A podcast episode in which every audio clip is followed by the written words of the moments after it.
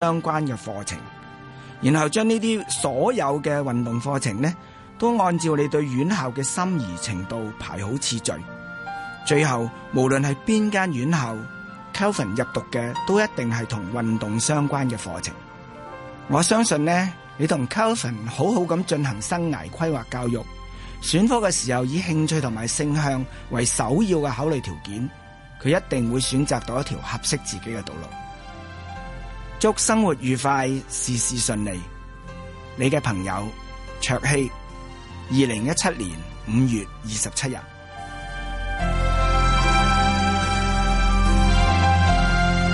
今集香港家書嘅嘉賓係港專學院暨香港專業進修學校校長陳卓希。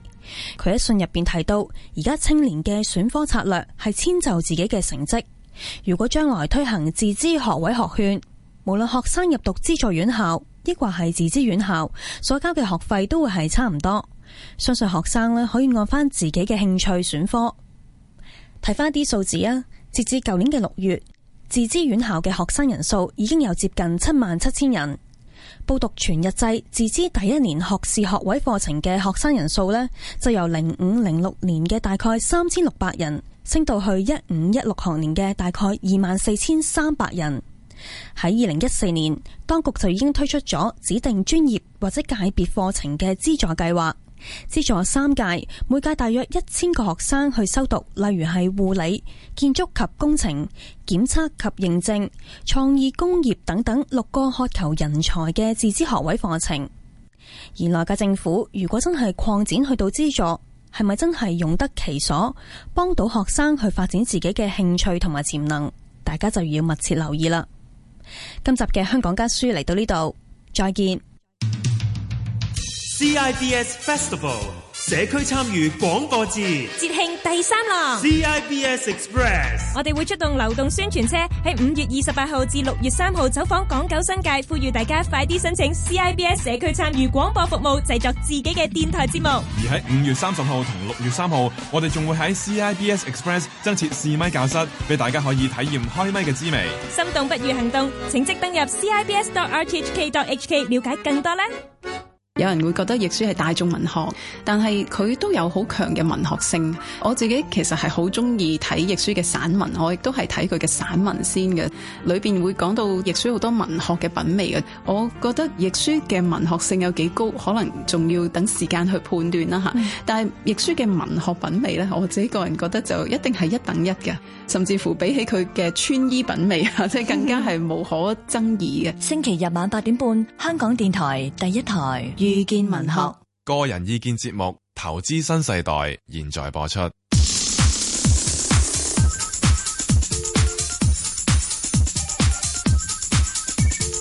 石鏡泉鄺民彬與你進入投資新世代，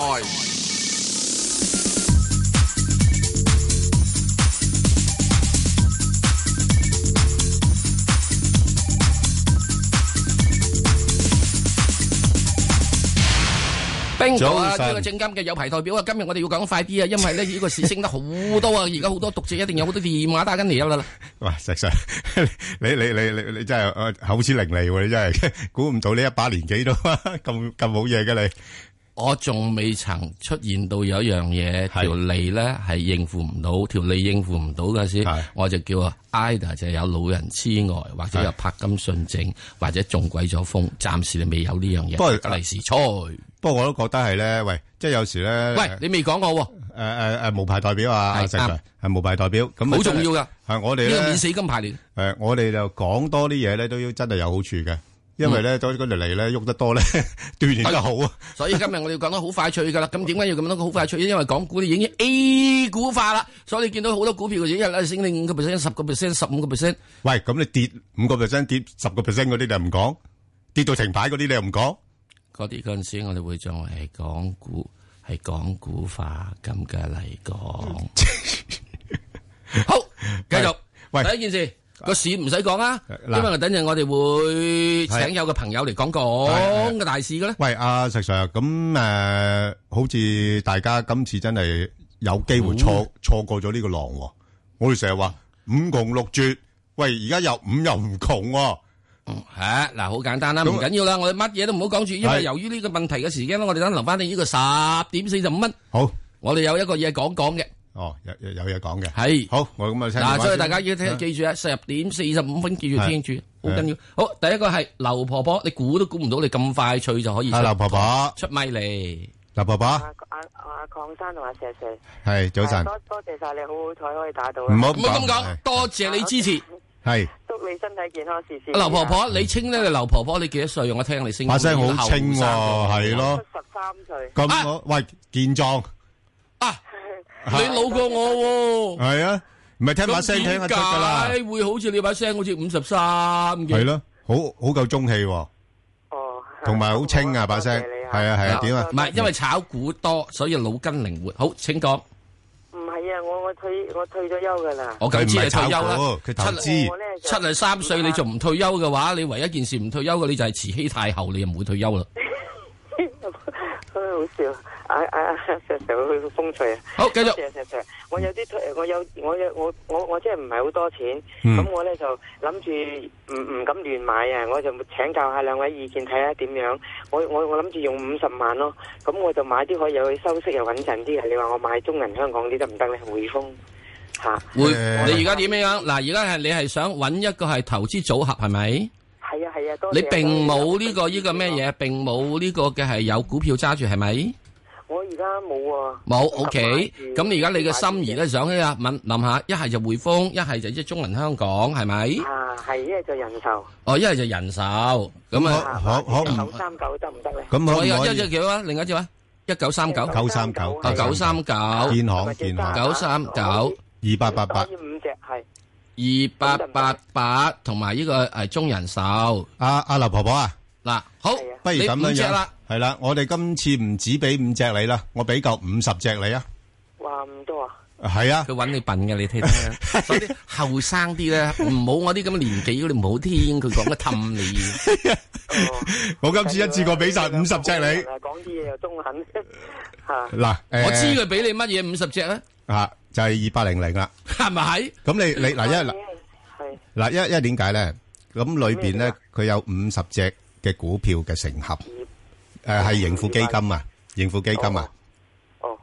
因為你其他嗰啲股票咧，佢可能都有啲周期性噶嘛，係嘛？即係會有有有啲時候做得好，有啲時候做得唔好嘛。咁你你盈富基金咧，因為你你一筆錢咧，我覺得你應該係買一個組合嘅基金咧，會安全過你買個股咯。咁我買晒一隻五五五十萬，買晒二百零零。冇問題㗎。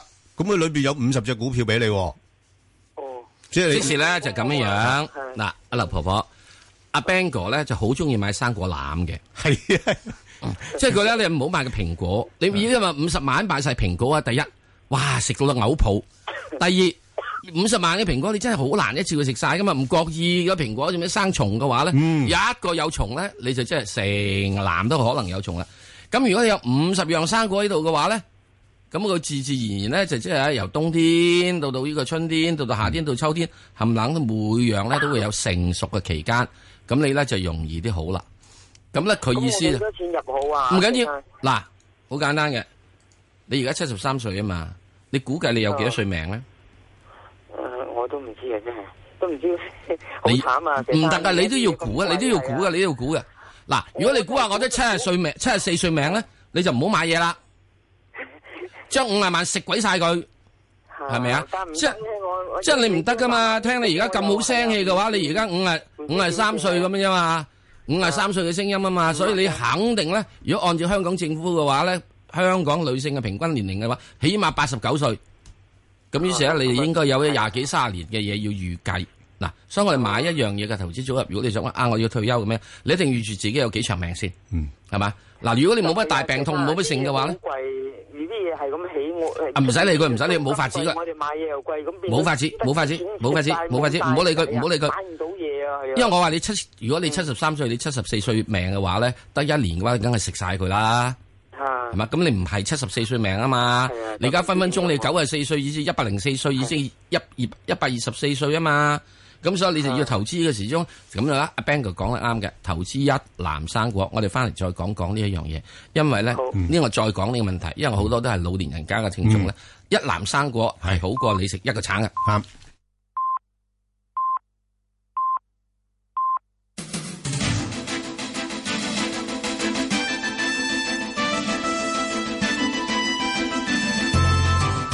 港電台新聞報道。早上九點半，由幸偉雄報告新聞。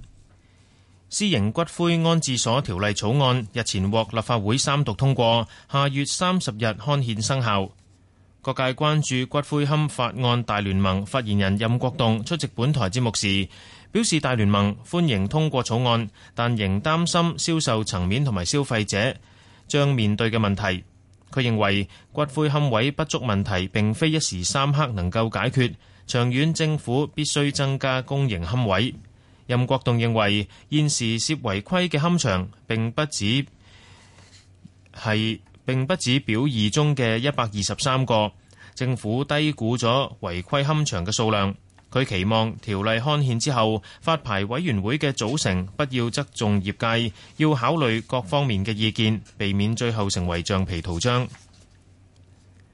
政府計劃下個月將醫生註冊修訂條例草案提交立法會，修訂內容包括四名新增嘅業外委員，無需行政長官委任。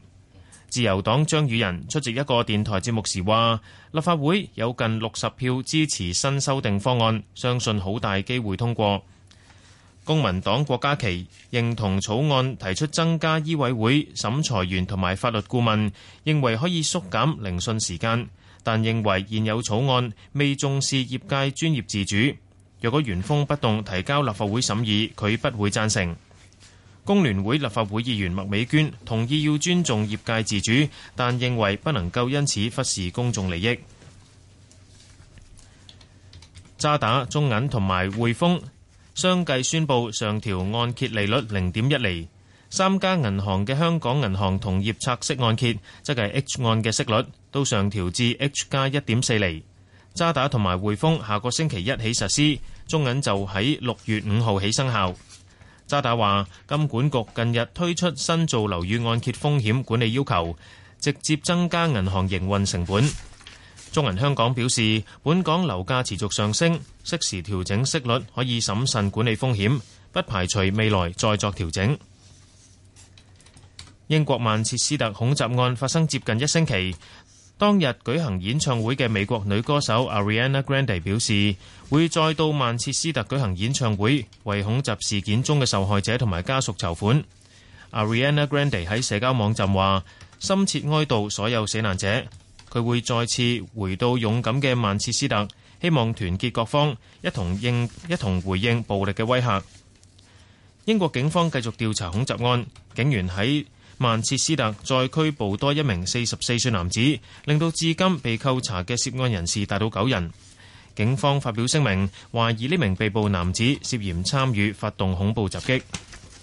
天氣方面，天文台預測今日初時大致多雲，日間部分時間有陽光，天氣乾燥，最高氣温約二十八度，吹和緩東至東北風，風勢間中清勁。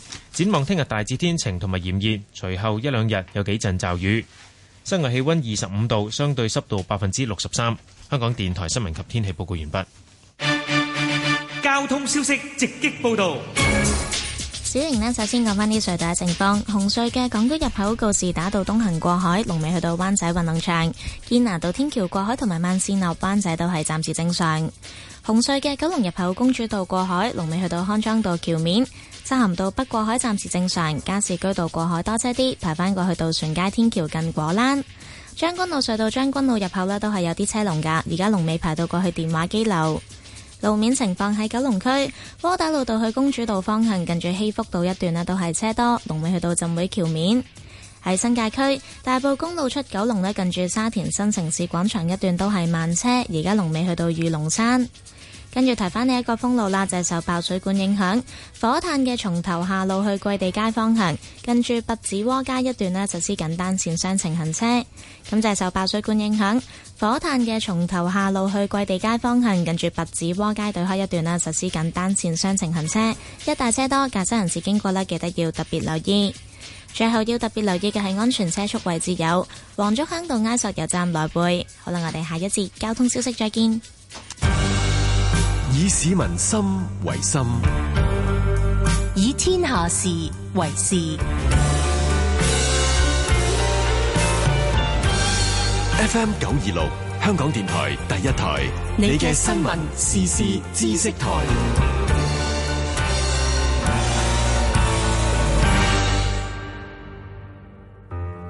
聲音有啲會觸動心弦，我聽到生命力，我聽到城市嘅脈搏，亦有啲係我哋唔中意嘅噪音。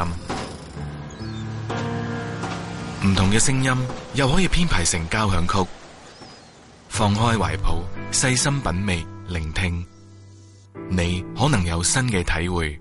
尊重不同價值，包容不同聲音。哎呀，夠晒鐘啦，我要翻去啦。哎呀，夠晒鐘啦。喂，唔同你講住啦，夠晒鐘啦，係咁先啊啦。行快啲啦！無論你係三歲定八十歲，星期一至五黃昏五至八，喂，自由風，自由風，想講咩議題哎我哋嘅電話號碼係一八七二三一一。打電話嚟一齊傾下。喂係請啊講啦，請講。香港電台第一台，自由風，自由風。又話黃先生，女士你好。請問你嘅電話係？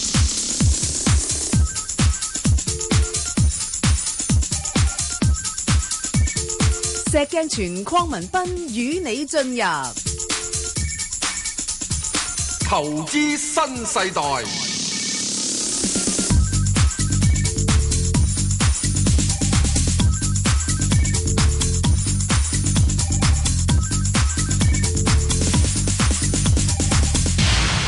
好，啊，劉婆婆，咁咧，誒，劉婆婆佢聽心機得噶啦，佢聽心機嘅，好，啊好你你講啊，嗱，劉婆婆現在有五十萬，系啦，年税係七十三。嗯，我作為講一個以咁樣嘅情況之中咧，嗯作為講咧普普通嘅一般嘅優惠退休者，或者你七十三、六十三啦、八十三啦，總之你唔好五十三就得啦，嗯嗯嗯好唔好啊？嘅係投資嘅數組合就會係，若然你係對炒股票已經有咗係十幾廿年戰勝經驗，同我講戰勝啊，啊，開十幾廿年都係 輸，咁你咧就真係另計啦。如果你有十幾廿年咧，你數埋你都係各位，你可以係贏錢嘅話咧。嗯，一我會建議你要一定都需要攞呢個十萬至二十萬出嚟，嗯嗱十萬出嚟就定期存款，嗯，因為咧預住有應急時之所以應急，嗯，點知幾時會撲低啊？跌親膝頭哥啊？嗯，有十萬咧就走去買一個嘅係盈富基金，嗯，咁你另外仲有三十萬喎，咁係啊由於你過往廿幾卅年你都有戰勝記錄啊嘛，係啊，咁啊相信你過往嘅經驗。嗯，繼續喺呢個股場度咧賺錢，因為你已經賺咗廿幾三十年啊嘛。嗯你點解唔係咧？咁你最緊要都點咧？攞翻呢個廿萬到出嚟嘅時鐘咧，就真係要嚟，真係有陣時，唉個市真係一時唔就嘅話咧，嗯你都即係有錢使，好嘛？第二，你遊完你過往咧揾得到啦，就都唔係嘅啫，打個和嘅啫，甚或輸嘅。咁我就建議你咧，就是咁睇諗問題。一 二十萬買 A 股無論咧係呢個二八二二或者係二八二三啦吓，咁呢個 ETF 佢啲有息派嘅，好過你等銀行。就算呢個未來嘅三年都好咧，佢應該派嘅息咧都會多過你銀行可以俾你哋息噶。另外二十萬買香港盈富基金，五萬元係等於銀行定期，亦應該要講係等咧就係有呢個七萬元或者五萬元係等銀行定期存款，嗯，又係預住即係到時即係唔覺意跌親係吓，即係要做手術嘅。嗯，咁啊剩翻三萬蚊係點做咧？嗯，唉，你打麻雀你都要即係揾個嘢喐下腦筋啊嘛。係啊如果唔係淨係坐喺度食息嘅話咧，好容易都坐到出嚟咧嗯就生痔瘡噶啦，嗯，係咪啊？咁你所以一旦咧要喐下，去訓練下，咁變咗冇咁多老人痴呆症。咁呢三萬銀或者五萬蚊，你去買咩嘢咧？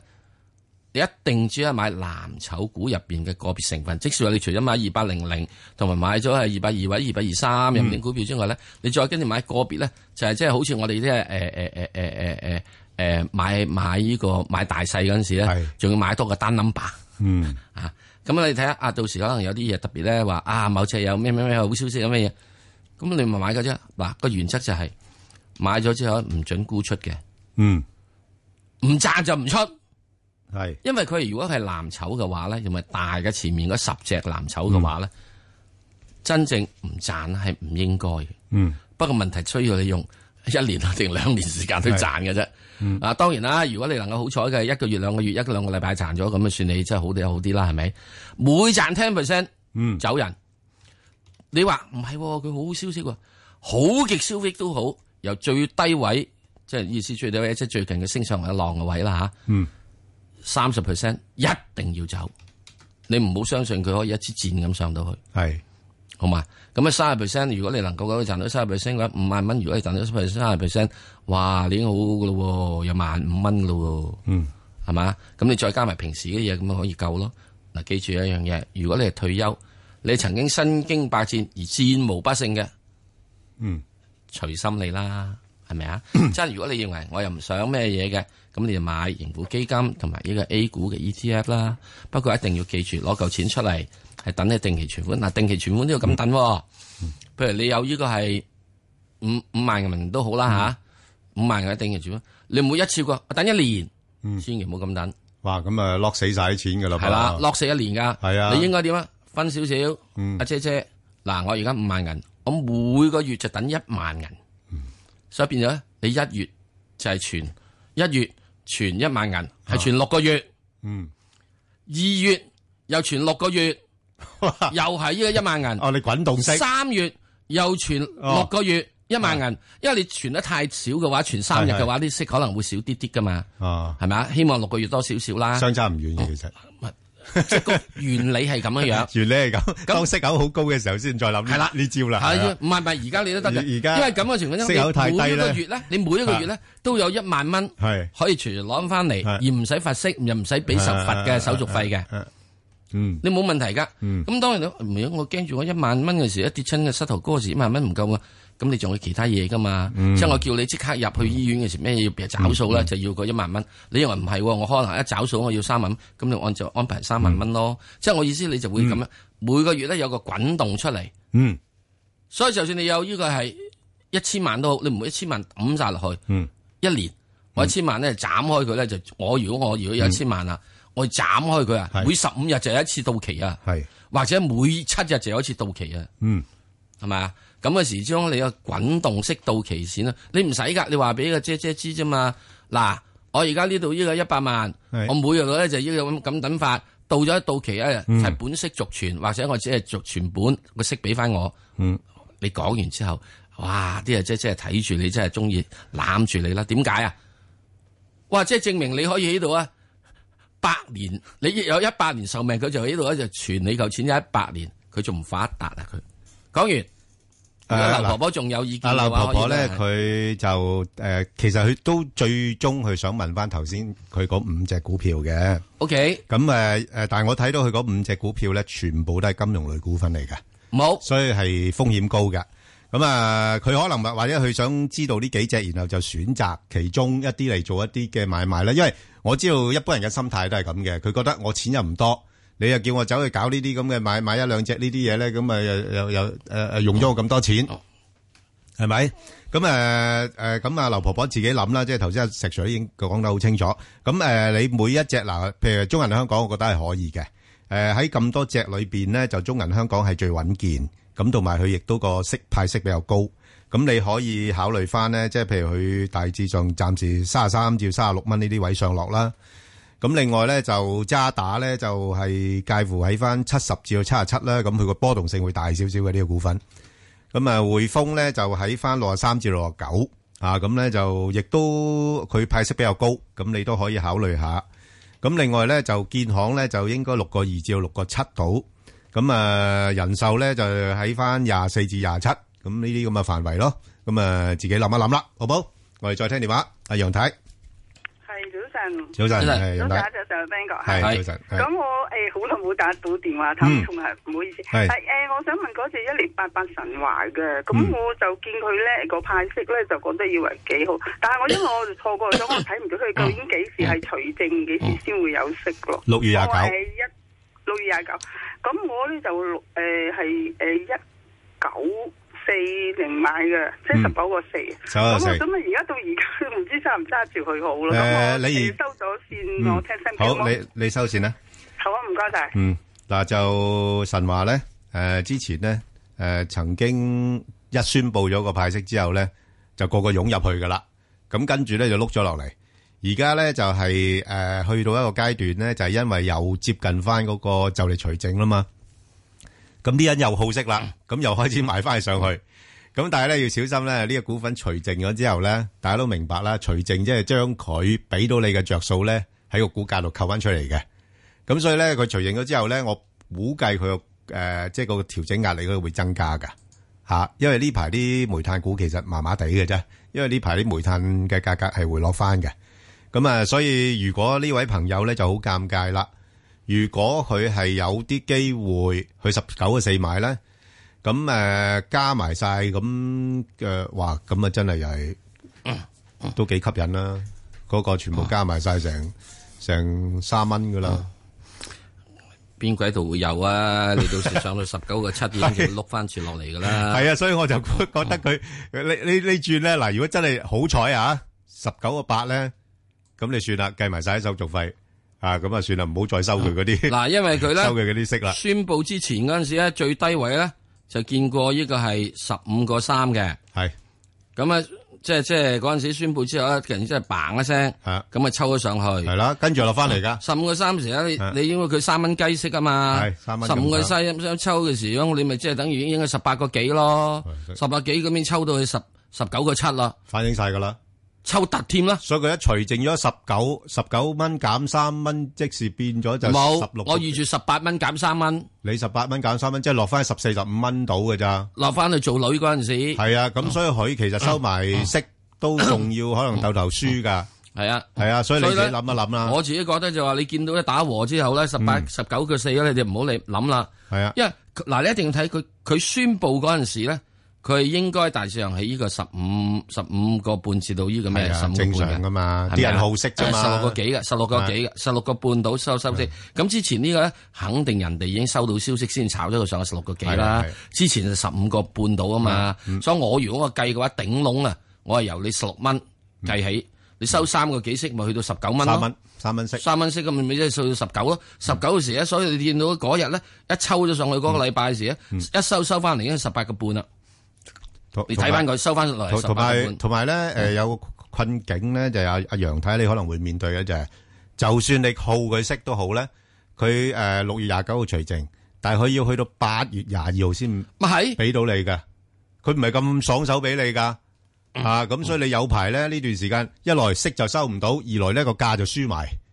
嗯，哇！呢個咁好唔唔係好佢唔第舒二日服佢都可以咁咩嘅，佢佢佢一過咗除淨之後，佢可以嘅就可以收到慢慢等收息啫。唔係不過佢要收息沽咗，但佢嗯係問題佢個價會即刻低過低低㗎過嘛佢，即即刻即低嗯即我估佢會輸咯。係啦，啊誒嗱，我總之話俾你知啊，佢宣布嗰陣時嘅之前咧，嗰、個低位咧，個低位吓就係喺呢個係誒十五個三嘅。嗯，咁我係通常用十五個三加三蚊俾你，你應該十八個三。係啦，啊，咁所以如果喺呢點嘅話，十九個誒上個禮拜如果能夠即係能夠下個禮拜能夠升得到十九個四嘅話，我就覺得就即係係啊，唔好收息啦。嗯嗯啊因為因為我又估佢好好似地鐵咁嘅情嗯，況。係啦，黎小姐，地鐵嗱嗱就跟住講地鐵啦啊就地鐵啦，地鐵有冇哇，嚟睇下啦黎小姐有冇有冇領到嘢啦到地站鐵啦，到站啦，到站啦，誒，阿黎小姐，石 Sir 邊個你好？係我想問下嗰只六十六咧，係誒喺邊個位買入同埋邊個位波幅咧？你之前有冇收到息㗎？誒之前收過一次嘅，收過一次，但係第二次嗰次你冇追入嘅。誒冇嘅， O K O K，咁唔唔係你緊要收。息嗰次收息係幾邊一月份先你講啊？誒好耐之前唔係第一次啦，啊石 Sir，得啦得即係好耐第一次之前啦但係第二咁即次係唔係嗰次最近嗰冇次啦啦，係唔係第二次嗰次冇啦。咁即係你嗰次誒，你呢一轉你冇損失啦吓。冇冇係啦，咁啱嘅。你而家再等位再買佢啱嘅。石 Sir 咩位買好咧？咩位買佢啊？咁第一件事，你嫁妝分兩次俾埋咯。俾晒啦，石 Sir 係咪？啊？連姜醋錢都俾晒啦，而家你老兩紅雞蛋錢就派埋喂你你你啦。估你老友會唔會再借錢再不加誒再派特別股息咧？我睇啊馬時亨呢 條友，我仲要加多個死人兩個字。喂，你冇咁 講，你你唔係，我知同你你好老友啊我老友係係係啊係係即係點解咧？嗱係，即係佢如果佢意思係死想人我石腳全啦，係啊，佢話啊嗱，講乜點解鬼咧？死只 sell 啦，係咪？係係 sell 咗人哋去買佢只嘢。係啊，咁你哋冇着數咩？有着數噶，你不過你睇咩價位入啫嘛？ All the way coming down 啦，嗯幾多落翻幾多你肯買？落翻去啊？啊！如果落翻嚟嘅話，我真係好對唔住喎，四十二蚊，四係要買到即係四十蚊，我先肯肯即係心動喎。仲好多咩？四蚊咯。咁你都好，你都好撐呢只股票啫，四我唔啊能夠蚊。唔撐佢嘅，因 為咧再跟住之啊中 no。再跟住之後，你一定要知道佢好多嘅，我知即係一個地鐵項目我嚟梗係緊。知我梗係啊知啊啱啱錦上路站仲因為黑雨啫，延遲多日俾人哋去投票。哇！呢條死橋都出嚟嘅。咪就係咯。你叫人呢呢個發展商啊，黑雨嗰日好黑咩？漁農處啊，今次黑雨啊都冇俾賠償啊。係嗱，所以即係話證明啲黑雨啊係灰雨咋。吓咁咁，你睇翻個零月前咧，其實都係即係大概四十蚊左近咪係徘咯徊嘅啫。 只不過啲人好色啦，係咁炒炒炒上去啊，咁就係啦。咁啊嗯 sell 人去買，咁跟住之後嘅時鐘就即係咁樣落咗嚟。不過而家我真係對佢有興趣唔大咯，因為唔大兩次特別股息都派晒。係啦，冇如果冇呢個四十蚊嘅話，no way。 OK，好，咁啊，再聽電話啦，好嘛？嗱，大家咧又再講翻啦，佢由四十五蚊咧最高位落翻嚟四四十蚊，咁你中間點咧？喂，真係乜鬼式嘅派特俾你？佢你嘔突添啦，仲要佢佢係五萬蚊嗰度炒到五萬蚊咁咪滯係先咯碌翻落嚟。你你而家嗰啲睇到嗰啲價已經扣除咗個派息㗎啦。係啊佢差唔多炒到五萬蚊先碌落嚟㗎。先碌落嚟啊嘛。係啊咁哇！你嘔諗下突啦，嘔突啦你。賺賺嗰啲三蚊雞啫嘛。啊，所以你因住阿神華都係好分分鐘嘔一突樣㗎。，我咪話就係個情況一樣咯。嚇總之啊有一樣有好多嘢股啦票一樣係咁啊。。通常而家呢樣嘢咧都係咁樣噶啦，係嗯好色傷身，所以我點解我鬧馬時亨咯？你嗱，條做咩啫？有幾咩？唉，好啦好啦，使人哋呢個好色，而家咪傷身咯。係佢賠唔賠啊？唔賠啊嘛。係咁都係睇下你咩價位買咯，石 Sir。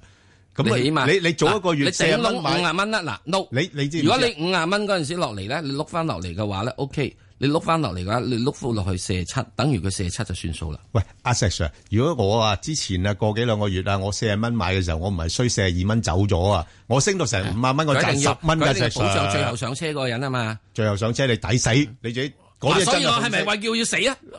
即係你唔好 講咁多，誒，你好好好色好成咁啊好嘛，咪抵啊！得好，梁小姐係早早晨，晨，梁小姐，係係誒、我想問三八零零保利協鑫嘅，其實我平均呢就係誒一個三毫一嘅，我想問好唔好再侵啊？因唔為好唔好再侵，啊唔好再侵呢只股票咧就一浪低於一浪嘅。嗱，誒，你買股票咧，你最緊要留心咧，佢係一浪高於一浪咧，定一浪低於一浪？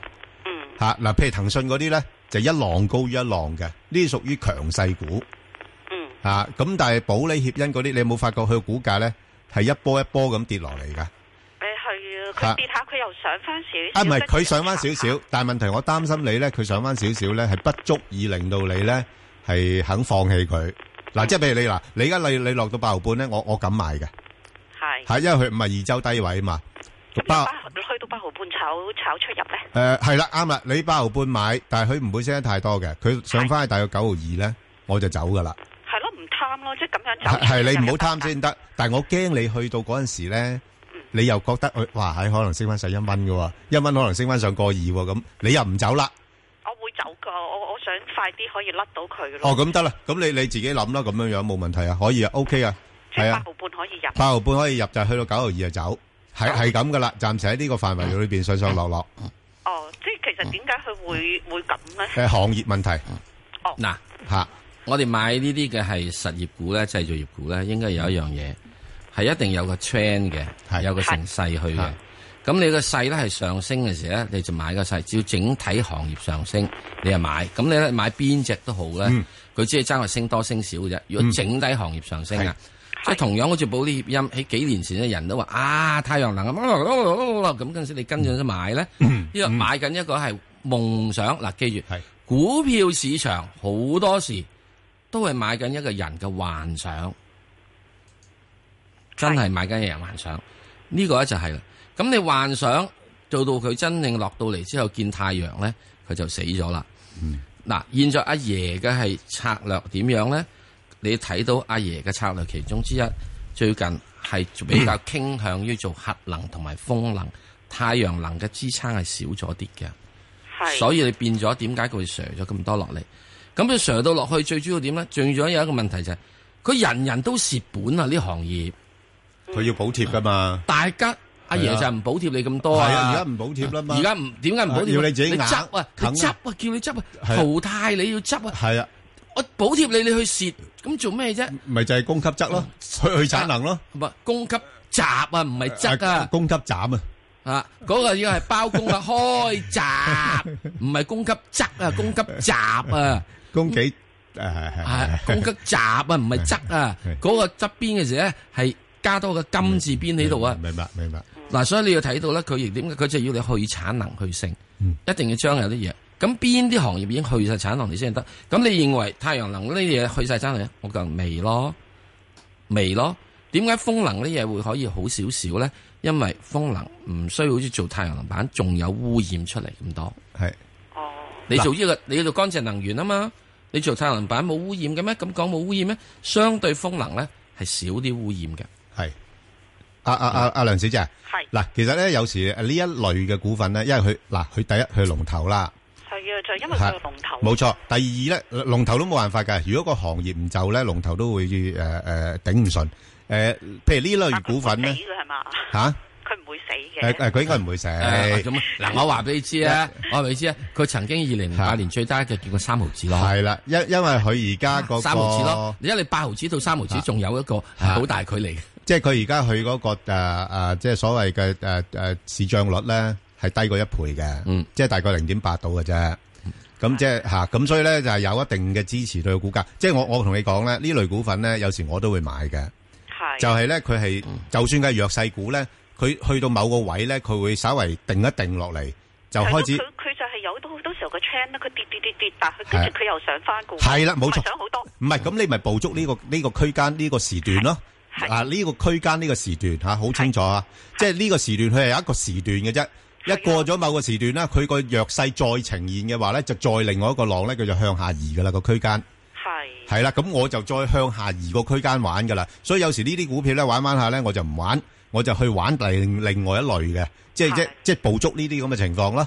係好嘛吓，咁所以你呢只咧就係屬於係可以捕捉而家下誒呢個差唔多，我覺得要去到八毫半至定一定，就然後咧就去形成一個區間咧，就八毫半至到九毫二。咁呢度你可以誒、呃可可能或者玩三幾個禮拜都唔定，但係咧就去到咁上下咧，佢又會再可能再向下移噶咯噃。即係又會低過八毫半。诶，唔出奇噶，係啊，咁所以你就小心咯吓，好嘛？去到六月，你哋話六月可能應該會好啲啦。咁係會唔會係即係變咗？如果係誒、呃譬如下個禮拜開始入咗嘅，咁等等等到六月啊？唔好等咯，等價咯，哦，等價。等價咯，一嗱，因為你都知道而家資金咧好快噶嘛，佢睇到某一啲股份一落後，佢入去即刻炒兩三日炒完噶啦，喂，咁我使乜等啊？我咪炒完，我咪將根據即即我我走先噶啦，我通常都咁就轉第二隻啦。啊就轉第二隻明白。係嘛？咁佢其實好多股份可以買嘅吓，只要大家唔貪就得噶啦吓，好嘛？OK，好，好唔使好，阿黃太，黃太誒係。誒，阿 Sir Sir 同 Ben 哥早晨，係早晨我係想請問你五二一呢只又係好冷門嘅，但係我可唔可以話我買多少愛嚟炒咧？呢只海航喎海航實業啊，石 Sir，呢隻呢隻就咩位可以入咧出晒名嘅呢呢呢間呢個呢間公司啊，海航啊個集團啊，吓，嗯，吓，嗯，你覺得點啊？呢啲價位，嗯，佢出名乜嘢咧？誒，出名比較進取咯，嗯，就資金實力雄厚咯，啊，哦，咁你而家唯一一件事，佢最低嘅時候係見緊兩個二啊嘛，誒、兩毫二啊嘛。咁而家你如果真正同佢玩呢樣嘢，你認為佢唔執笠嘅話，咁咪兩毫二，即係附近呢個兩毫八都要執佢咯。嗱，咁呢啲嘢咧，你好簡單啦。呢啲嘢咧，通常都係咁樣嘅，嘭一聲嘅時候，可能炒三幾日，即係炒五六七八日，嗯，收工，嗯。咁所以你如果現在認為想佢認為可以得嘅，咪考咯。嗱，你各位要炒啊嘛，炒你預住有樣嘢啦。嗯，你要定個指示位啦。佢最近低嘅位咧就係兩毫二五，嗯，而家佢係兩個兩毫兩毫八，係啦。咁啊中間咧就即係咧 more than 咧就係呢個係 ten percent 嘅，廿個 percent 咁滯嘅。嗯咁你啊下面咧指示位就廿 percent，上面望佢你望幾多咧？你望佢頂籠望佢三毫半咯，又幾好㗎，又好似有得諗㗎。不誒提醒阿阿阿黃太咧，佢個波幅好大嘅呢個股份啊，嚇，即係你要留心個波幅啊。佢最近咧就由呢個三毫半，你最高嘅時間可以去到四毫半。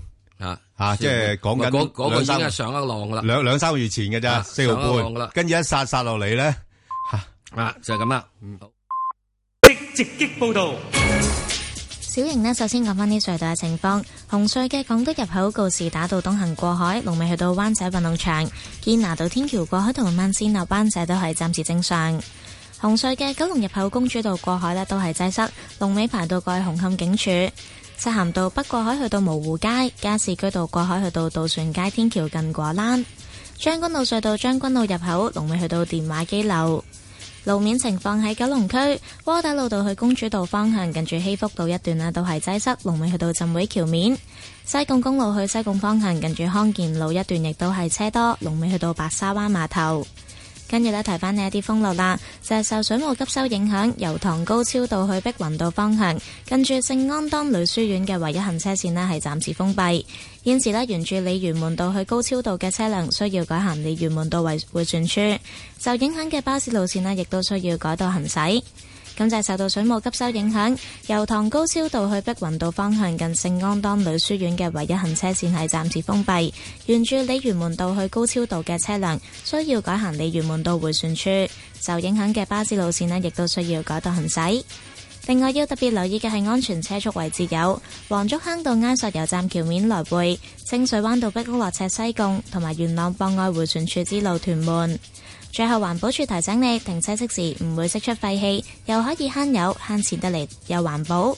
好啦，我哋下一節交通消息再見。以市民心為心，以天下事為事，市民心為心，以天下事為事。 FM 九二六香港電台第一台，你嘅新聞時事知識台。香港吸煙與健康委員會、香港電台第一台主辦，香港防癌會癌症資訊網全力支持。無煙加油站精靈健康音樂領航。黃國田醫生，吸煙可以影響我哋泌尿系統嘅健康嘅，譬如話會增加咗我哋患上前列腺癌嘅機會。食緊煙嘅你，快啲戒煙；未食嘅千祈唔好食啊！星期日下晝三點，赤柱廣場隆重舉行。港特別行政區二十歲啦，梗係要全城慶祝啦！一齊嚟參加各式各樣豐富嘅活動，包括體育活動、文化表演、世界級展覽，同埋各區慶祝活動，分享回歸二十週年嘅喜悅。想知多啲，上 hksar 二十 dot gov dot hk 睇下啦。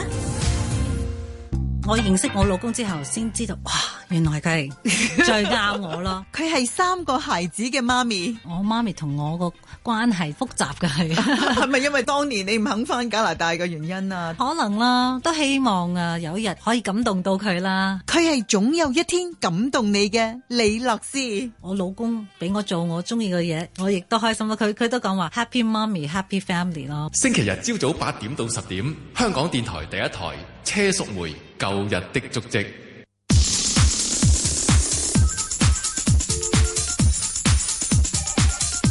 石鏡泉鄺民彬與你進入投資新世代。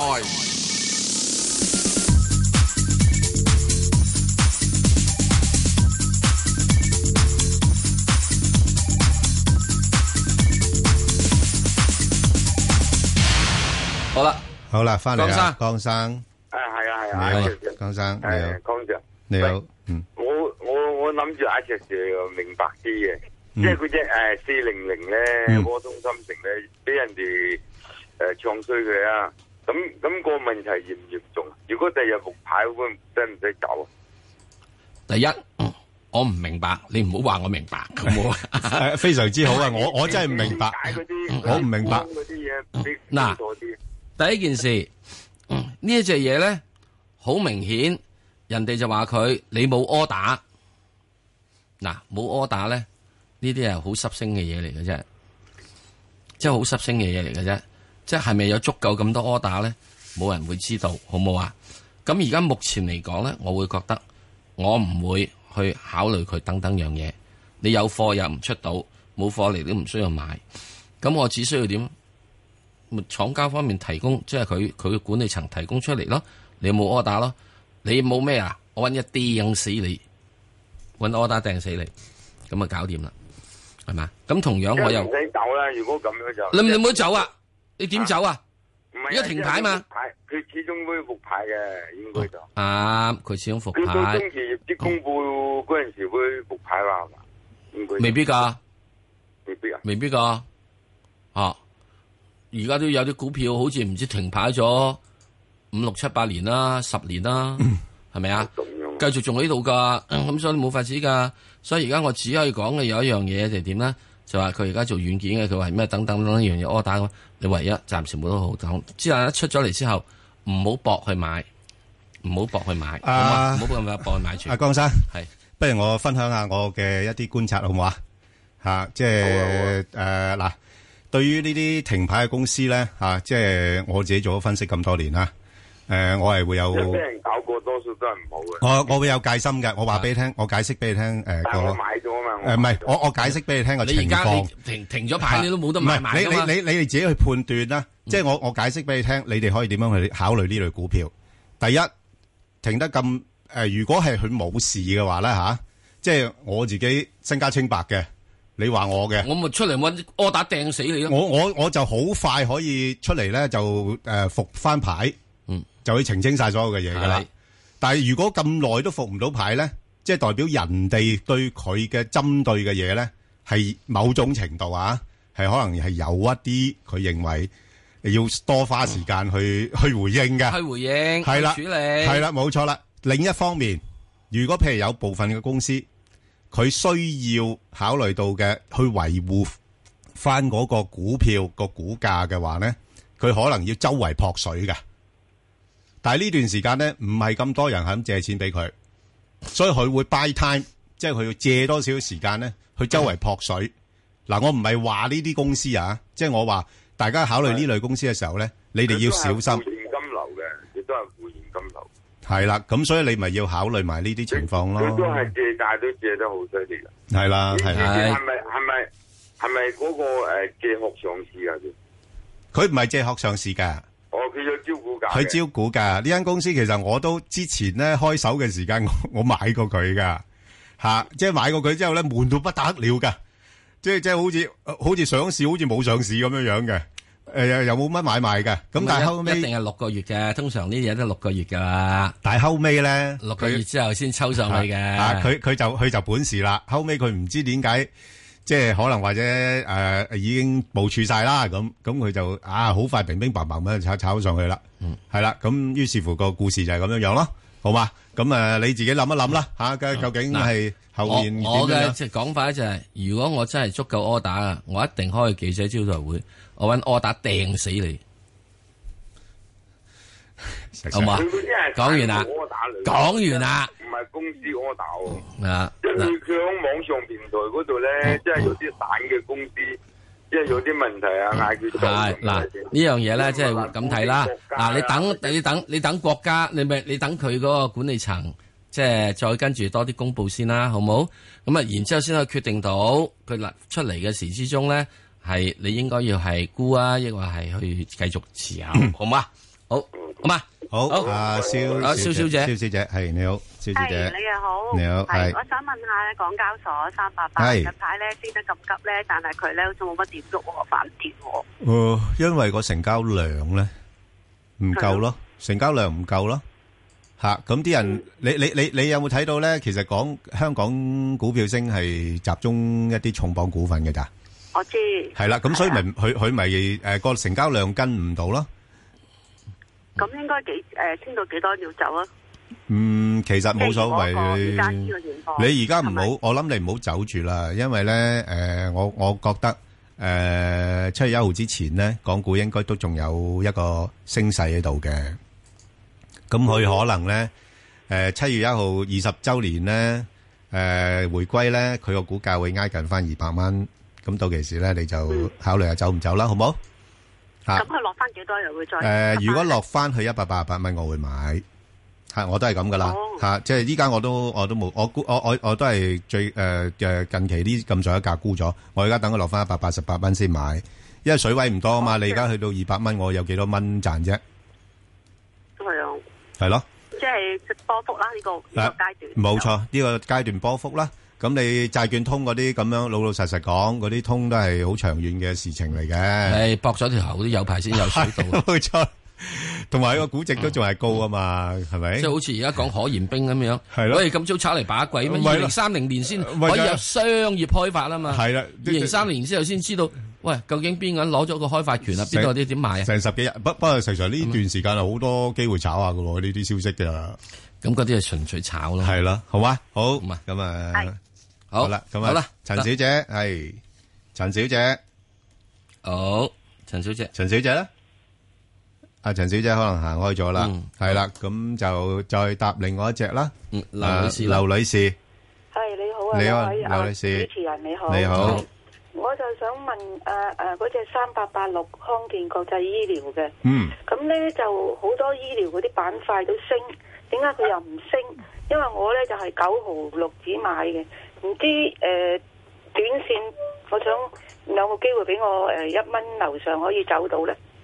短線即係幾耐先诶、一個或者係 一個月啊咁？No way，一個月就冇啦，對唔住，好嘛？咁我諗嗯等你要幾。耐到？我哋等幾耐？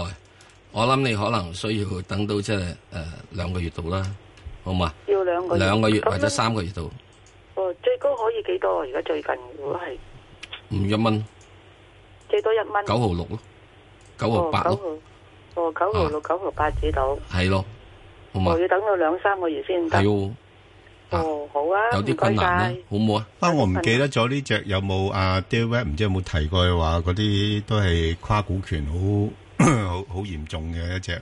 嗯唔唔知啊，不過我睇裏邊有個名就係 嗯好多公司都有佢。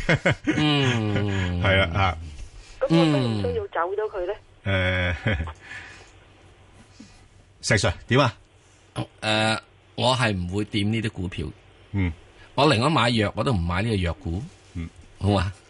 哦，好嘛咁咧而家呢個而家我買咗，需唔需要止蝕走咗佢咧？诶，我諗你應該考慮啦，啊好嘛？哦，好啊啊，唔好該晒，À, 得唔該好。好，嗯，拜拜。好，拜拜。其實咧，真係香港都係要揀 揀股票買 啦。奸人不少。好啦，咁啊，陳小姐，陳小姐翻嚟啦，陳小姐，咦，陳小姐又係咪個電話有問題啊？好啦，诶、佢其實問咧就係問七九九嘅，嗯，七九九，又係好似有問題。哇，呢只股份咧好炒嘅喎，實上，嗯，係咯，成交量好大，嗯，系亦都好多係其中一隻國內資金，诶、呃，系咁講啊，即係國內資金啊，嗰啲咩咩乜乜港通嗰啲咧，熱炒嘅股份嚟嘅喎。喂，五個幾炒到上嚟十三個幾，喺短短嘅即時話係喺吓，即係差唔多兩個月炒咗咁多，咁乜都炒窿啦啩，咁猛火，咁點啊？火候大啊，火候大㗎收下火啦。喂，咁但系呢間公司有錢賺噶喎，有息派噶喎，有幾多息啊？吓、都叫做有息派一，厘六市盈率廿五倍，係啊，咁你落翻嚟市盈率呢啲咁嘅嘢，你落翻嚟，你估真係騰訊啊五啊倍俾你啊？咁唔係嘅話，你落翻嚟啲啦，嗯哇，落翻嚟啲，咁你都落去呢個係九個半至到去九個二啩。哇，石 Sir，佢呢間公司個不不過呢啲冇得講啦吓，嚇即係佢嗰個诶资、資產帳面值咧毫半子，咪係咯，而家十蚊， 十嗯講個半完咯，係啊，呢啲軟件嘛，做乜嘢啫你？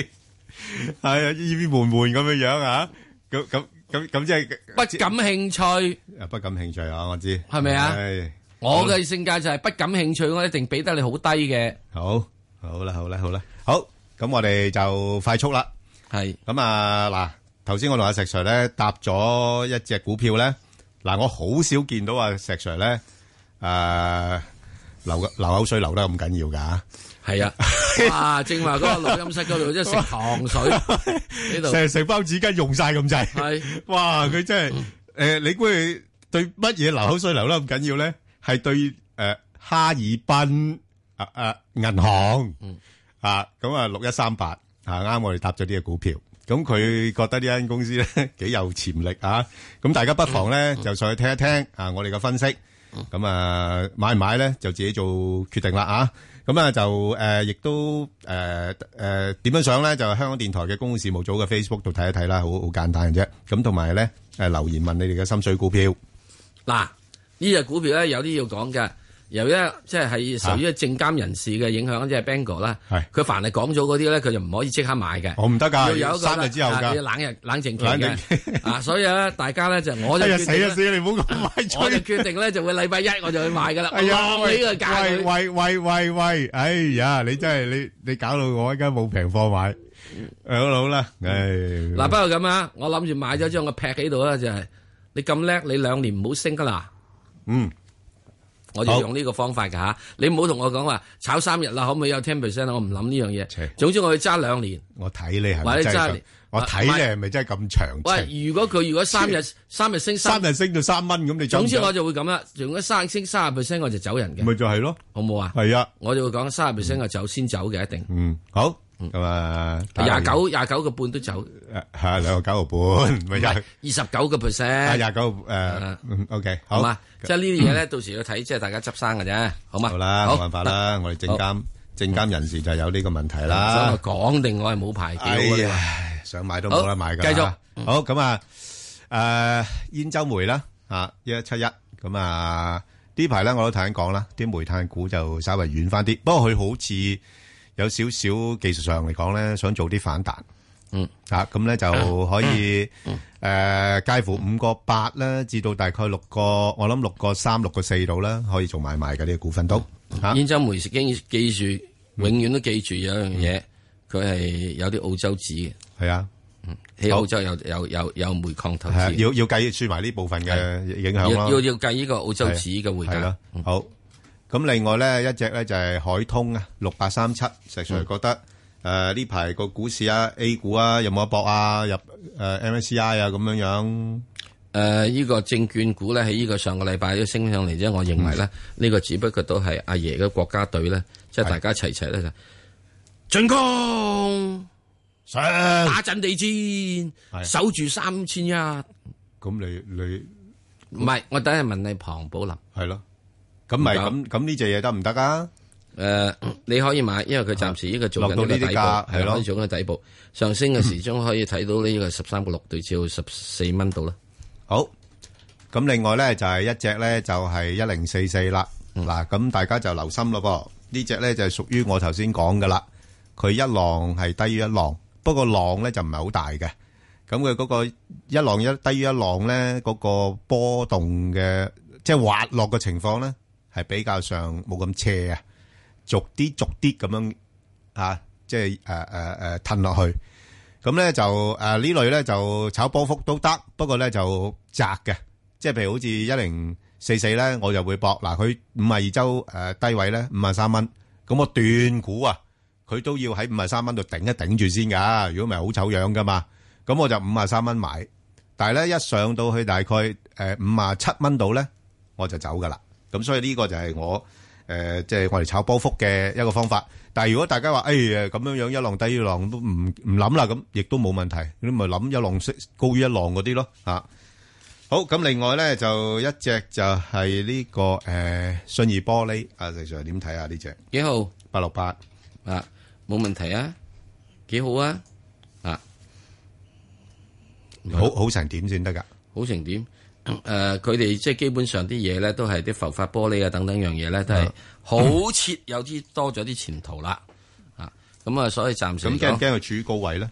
而家誒而家呢個位略高咧？喂，佢不嬲都好鬼高嘅喎，升咗唔上係嚟㗎，佢略為高之後，佢就會殺翻落嚟俾大家買㗎。啊！佢而家係啊上上轉就去過呢個七個七啊嘛，係啊，咁啊殺翻落嚟呢個即哦係七蚊咯五五五五個幾啊嗰啲咁樣嘢 啊嘛，最低落到五個七啊嘛，五個六啊嘛，而家我諗佢又再殺翻上去咯。嗱，而家就要睇住呢樣嘢啦。對於呢只股個股票嘅話咧，我會覺得我會喺呢度咧就搏佢，就搏喺邊度咧？如果佢喺呢個即即係禮拜一啊，嗯我就搏佢噶啦。搏佢嘅時間之中咧，就係點咧？就係話買咗之後就等好一個好嘅止蝕位。嗯，嗰個止蝕位咧就係等呢一個七個二，俾兩毫子你。上面咧睇你穿唔穿呢個七個七，你穿咗七個七嘅，你就同我走去八蚊九蚊。嗯，好啊，可以穿頂噶呢只嘢。嗯亦都可以係點咧？係佢如果穿頂少少之後，累翻落嚟咧，一定要走夾唔透啊！誒，我我我比較熟啲，七蚊位七七蚊，如果跌穿你真係要走啊！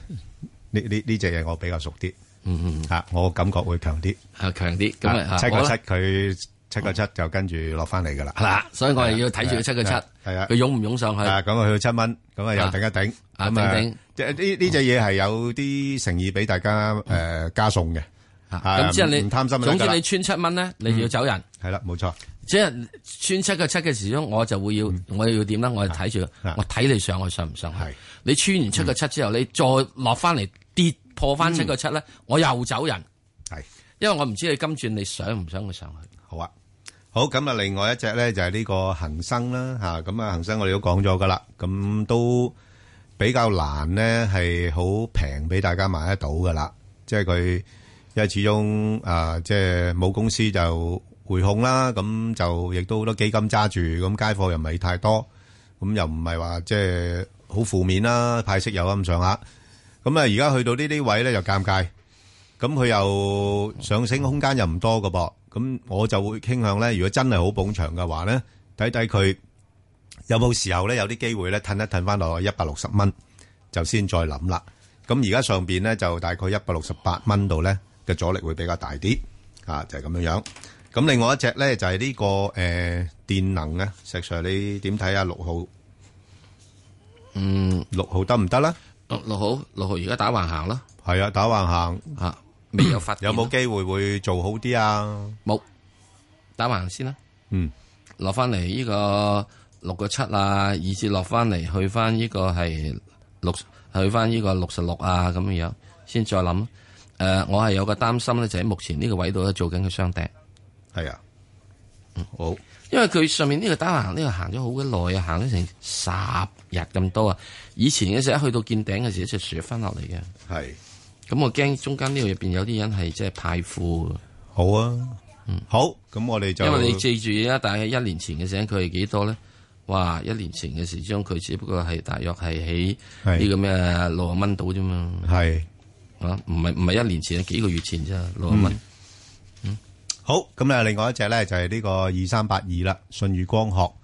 咁啊，最近因為瑞星嘅事件咧，都拖一拖累佢啦。咁加上暫時上一季嘅檢討咧，又入唔到呢個恒指啦，咁所以個股價咧就略為回翻落嚟。咪幾好。不過睇佢好似就都幾強勢，同埋都幾有誠意咧，係托住個維持要托住佢，又要入啊嘛。係啊冇所謂，入唔到咪好咯。係啊仲可以即係好玩耐啲簡單啊。即係楊貴妃未嫁俾唐明皇嗰時，係你仲有機會啊嘛，永遠都新貴嘅，係咪？係啊一嫁咗俾唐明皇之後，深似海啦。一入後門就深似海。係啦，所以咧嗱，佢暫時嚟講咧，佢應該喺翻诶五啊八蚊度咧會有一個支持。咁上面又唔好睇得太高啦，啊大概上翻去大概六啊四蚊度咧，我覺得亦都大阻力嘅。咁啊，亦都可以捕捉翻五啊八至六啊四呢啲位啦，暫時啊喺度做買賣咯。咁另一隻咧就係呢個诶一七三啊，嘉華國際啊，石 Sir 點睇啊？即係賭王哥係嘅。賭王嗰係嗰時，即係呢個好簡單啦。佢又冇得賭，不過佢只係揸住人哋賭，睇住人哋賭，咁啊冇問題嘅。呢、個基本上都係屬於去到升到而家呢個階段咧，誒、亦都有得係有得諗諗，起碼你都仲有三厘六息。P E 係四厘四倍幾，咁啊、所以如果你喺現在而家呢個四個九五蚊嘅話，有機會可以搏一搏佢，睇下湧唔湧上五個四。啊，不過你一定要嚴守一個指示位四個八。好，咁另外一隻咧就係呢個中旅啦，誒三零八。咁啊呢個股份咧其實都幾悶下嘅，即係升又升唔到，跌又跌唔到咁樣樣啦。咁所以暫時我就唔會考慮住噶。咁但係如果佢喺兩個二樓下咧，咁我就覺得誒有啲興趣，因為始終佢暫時啲業務嘅增長咧都係比較平淡啦。咁啊，暫時喺翻大概都係兩個一毫八至到大概兩個三毫八，咁呢啲位度上上落落噶啦。好，咁另外一隻咧就最近公佈業績嘅石 Sir，誒係聯想啊，你點睇啊？即係佢表面上業績就好似幾好，咁誒派息又幾好嘅嚇，咁啊用息友，咁你覺得誒值唔值得俾佢息友咧？有嚇，我俾佢，我俾佢即係接受佢引誘嘅。係啊，嚇哦，俾俾佢接受佢引誘嘅，等佢落翻嚟，大致上去到即係穿咗即係四個八啦，去翻即係誒呢個再再落少少啊咁樣，我真係都受佢有嘅。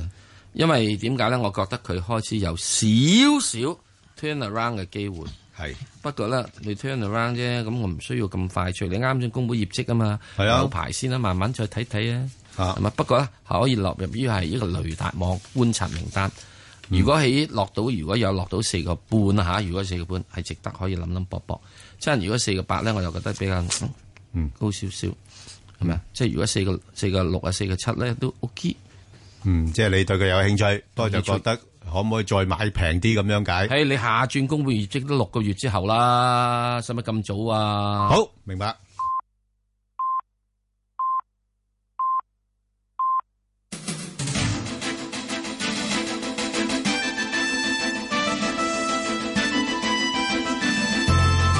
香港電台新聞報道，早上十點半，由幸偉雄報告新聞。全國人大常委會喺北京舉行紀念香港基本法實施二十週年座談會。港澳辦副主任宋哲表示，要貫徹一國兩制，必須準確理解基本法。一國係兩制嘅前提同埋基礎，兩制從屬於一國。中央對香港特區擁有全面管治權，香港高度自治權源於中央授予，並受中央監督。香港實行行政主導嘅政治體制，不搞三權分立。行政與立法機關之間嘅互相制衡，又互相配合。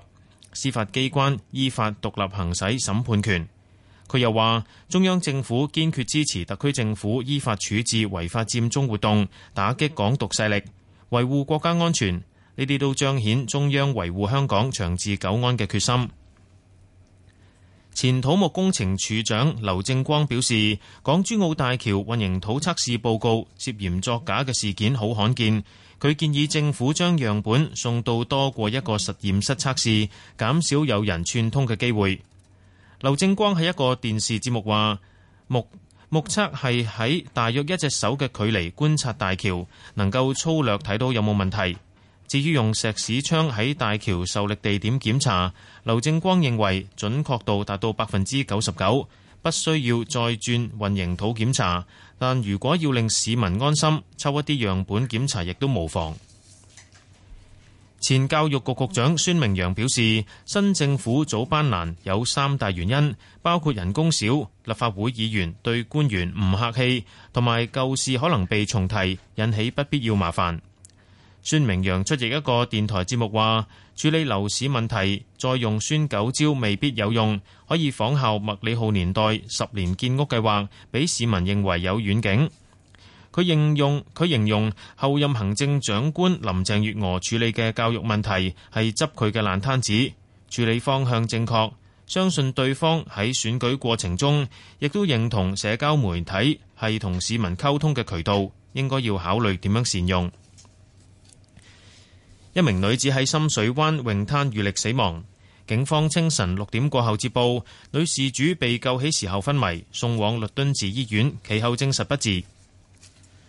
天氣方面，天文台預測今日部分時間有陽光，天氣乾燥，吹和緩偏東風，風勢間中清勁。展望聽日大致天晴同埋炎熱，隨後一兩日有幾陣驟雨。室外氣温二十六度，相對濕度百分之五十七。香港電台新聞及天氣報告完畢。交通消息直擊報道。小型呢，首先講中交通意外啦。較早前呢，獅子山隧道公路出九龍呢，近住世界花園有意外㗎。咁現時呢，意外已經清理好，車龍有待消散。而家龍尾排到過去博康村。跟住呢，睇返啲隧道嘅情況，紅隧嘅港島入口告士打道東行過海，龍尾去到灣仔運動場；堅拿道天橋過海同埋慢線落灣仔都係暫時正常。紅隧嘅九龍入口公主道過海，龍尾去到愛民村；東九龍走廊過海同埋落尖沙咀大排到學園街；加士居道過海去到渡船街天橋近果欄；將軍澳隧道將軍澳入口呢，仍然都係有啲車龍噶，而家龍尾排到過去欣怡花園。路面情況喺港島區，江樂道中東行去灣仔，近住大會堂一段係車多，龍尾去到國際金融中心。東區走廊落中環呢，亦都係慢車，而家龍尾去到和富中心。特別要留意安全車速位置有黃竹坑道埃索油站來回、清水灣道壁屋落斜西貢、青山公路華園村九龍，同埋元朗博愛回旋處之路屯門。最後，環保署提醒你，歐盟二期柴油商業車嘅特惠資助申請喺今年十二月三十一號就截止啦。好啦，我哋下一節交通消息再見。以市民心為心，以天下事為事。 FM 九二六，香港電台第一台，你嘅新聞時事知識台。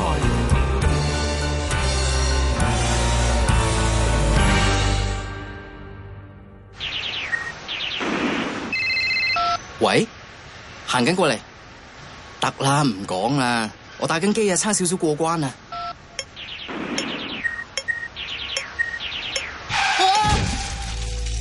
馬路唔係打機嘅地方，亦唔係上社交網站同睇信息嘅地方。行人過馬路時玩手機、玩平板電腦，等於玩命。行人要專注，使用道路勿分心。人生有三分一嘅時間都喺度等，塞車要等，過馬路要等，食飯埋單又要等，埋單等等啦。不過有啲等待係值得㗎。喂，自由風，自由風。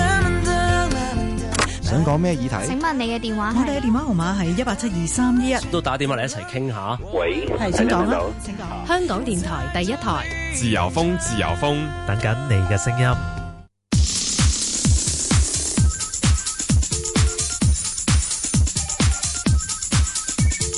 石鏡泉鄺民彬與你進入投資新世代。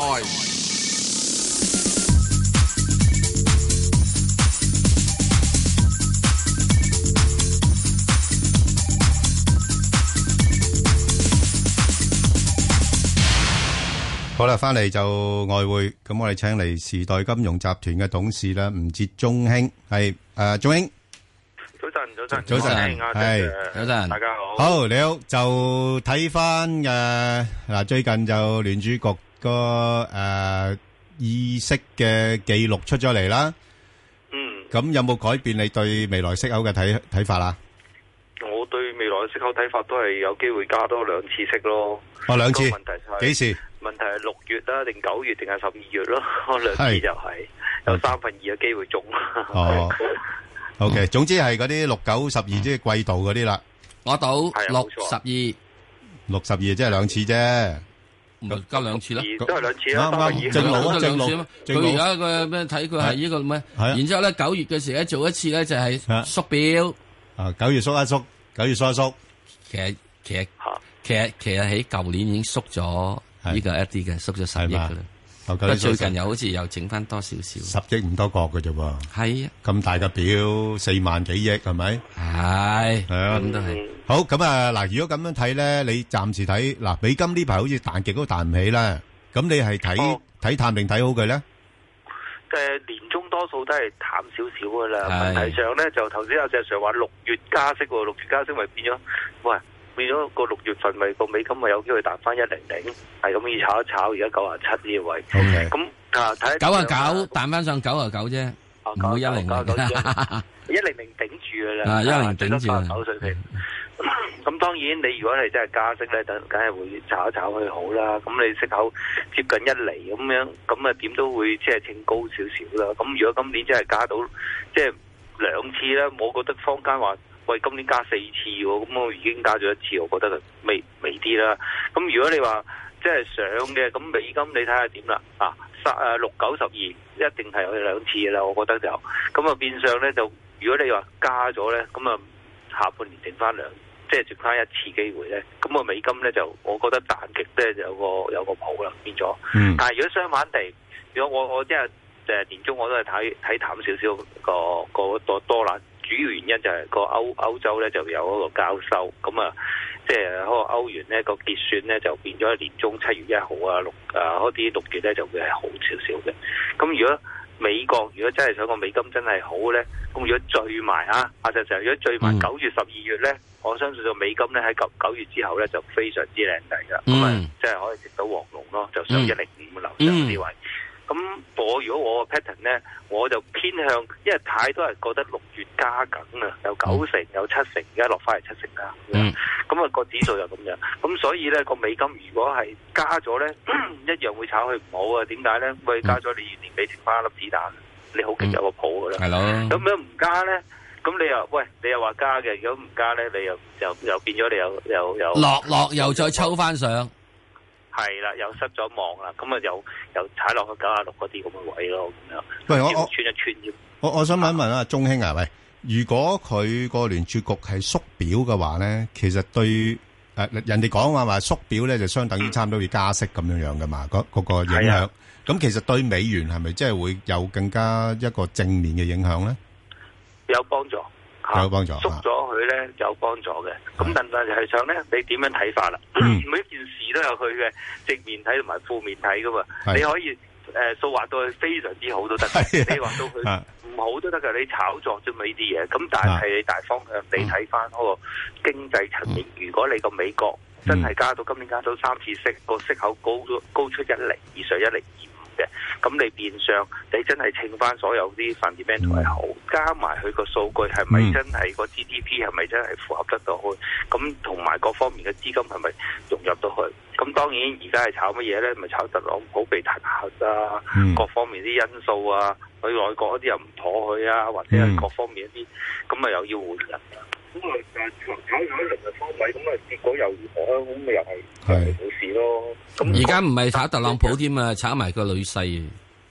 啊，坦 白其實係一定有㗎啦，啊協助調查啊嘛啊佢美金佢美金要要要差嗰陣時，梗係炒翻啲壞消息啦。咁如果嗯當美金要好嗰陣時，九月後打好嗰陣時，有啲咩壞消息都已經係病埋一邊啦。咁啊係咁炒啲好嘅消息，咁所以大家要留意。好啦，咁啊，我我哋逐隻貨幣睇睇啦。嗱，而家歐歐羅咧去到而家一點一二咧，接近一點一二咧，嗯，值唔值得再買定話要反手沽佢？ 嗯你買咪咪最多叻到盡咪一一三一嗰啲 咯。咁少嘅咋？係啊，哦但係你要留，你你你要你要大家投資者要留意喎。哦咁就然之係九月後好咧，就一零三至一零五點咯。咁所以大家真係真係要好徹底去考考試一下，因為點解咧？你年初一零五頂住啊嘛。嗯如果佢係搞一次，佢係十二月真係搞埋嗰嗰次息，跟住誒科家指出年又話個加咗三次咁，咁你要個個歐歐元就係一零五樓下炒噶啦，咁佔咗係一點零大碼至到一零五，咁你話你呢啲咁嘅位值唔值得去買咧？我覺得就值得去即係趁高啲去上去一一三又好，一一五好，有歐羅放晒出嚟，咁啊等嗰啲高位，仲有兩三個月一兩個月咁樣誒温馨嘅。咁大家要留意啦。咁我短期咧，我下個星期啦，講翻一一一點一一啦，呢啲頂住噶啦，上上網一點一三嗰啲我係嗰啲水平噶嗯啦。咁我覺得一一四暫時都頂頂得住噶啦，點點唱都好啊。咁啊，踏入六月份分鐘又會有轉數炒翻加息，咁佢叻叻有個譜啦。咁啊，英鎊啦，嗱。見完一點三之後咧，大家有目共睹啦。咁、我我我我其實我都係睇一點三，你話一點三一點三零有幾多？咪最多去到一兩百點，咁你要翻轉頭。結果一點一一兩百點都去唔到一點三頭位就已經回落啦。咁我覺得下個星期大大家留意啦。而家尋晚好似收市已經去翻一一一二八樓下啲咁位嘅，咁就小心啦。我始終我覺得個英鎊咧，今年咧仲係好大機會試一點二零或者樓下啲咁嘅位。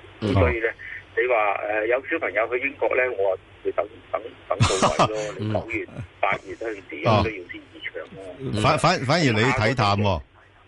係啊，好淡添啊。係你睇你睇得比較淡係喎，啊即係一唔係英鎊係去一二零㗎。係咩？誒誒，一般又唔係咁睇位。 No 啊，樓下添喎。係啊，一零哦啊，睇得咁淡分分鐘可能見見一蚊雞都得啦。六六月大選有冇影響？誒呃冇影響嘅，咪誒輕輕炒翻落去，因為佢好嘅消息炒晒啦嘛，文翠珊一定得啦嘛，哦除非有支持嘅啫，唔應該不過咁啊好消息出貨咯 OK，OK 炒到佢咁上下嘅時計叫好消息出嗯貨。下個星期啦，講翻一點二六五零啦，上邊一二九頂住噶啦，唔會太高噶啦。 OK 哦 咁啊，唔好唔好諗住話趁低吸啦，趁低又排低，放心個出年咧，出年更更加靚靚靚低或者年底有個靚低哦，咁樣樣。咁啊，嗱多啦 yen 咧，大家留意啦。咁睇下會啲又有啲特朗普啲咁嘅消息出現啦。而家炒炒完特朗普去炒女仔啦，繼續話有幾多炒。咁啊 yen 咧，咁佢今年好，今年算叻噶啦。四月份試過一零八，咁啊有冇機會再試一零八做翻個其實四箱底咧？嗱，睇緊呢個六六七月啦，睇下有冇機會啦。咁六月中打後。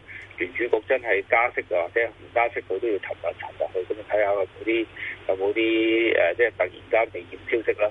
咁啊，試一試一呢個位。咁我短期我都係下個星期一一零啦，上星期一一二三零嗰個位睇度跟持住先啊。咁啊，澳樓啊澳樓價大家要留意啦。咁啊，澳元有近排好多人問我，喂，點解啲美金咁差，係係咯仲唔上翻去？係啊咁弱嘅零點七七嘅。係啊哇，佢行先咗，因為我好得意嘅，逐隻炒，你有成嗯八隻、八隻咁樣，咪炒咗啲 hit 嘅先咯。澳洲好喎、經濟好喎、炒家全部炒晒上去。年嗯初三月、二三月就炒到七七七八咯，基本上就可個 top 嗰個頂部位嚟。嗯個頂部位七百係穿唔到嘅，咁後向會見翻幾多後向，唔好嚇親大家。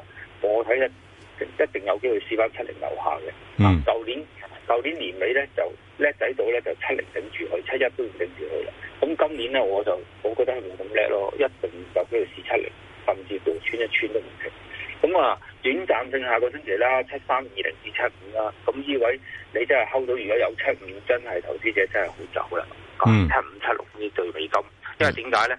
我你要買澳洲，我咁樣咧一定有靚位買。嗯咁啊，問題上係時間，嗯誒第四季度諗啦，好冇？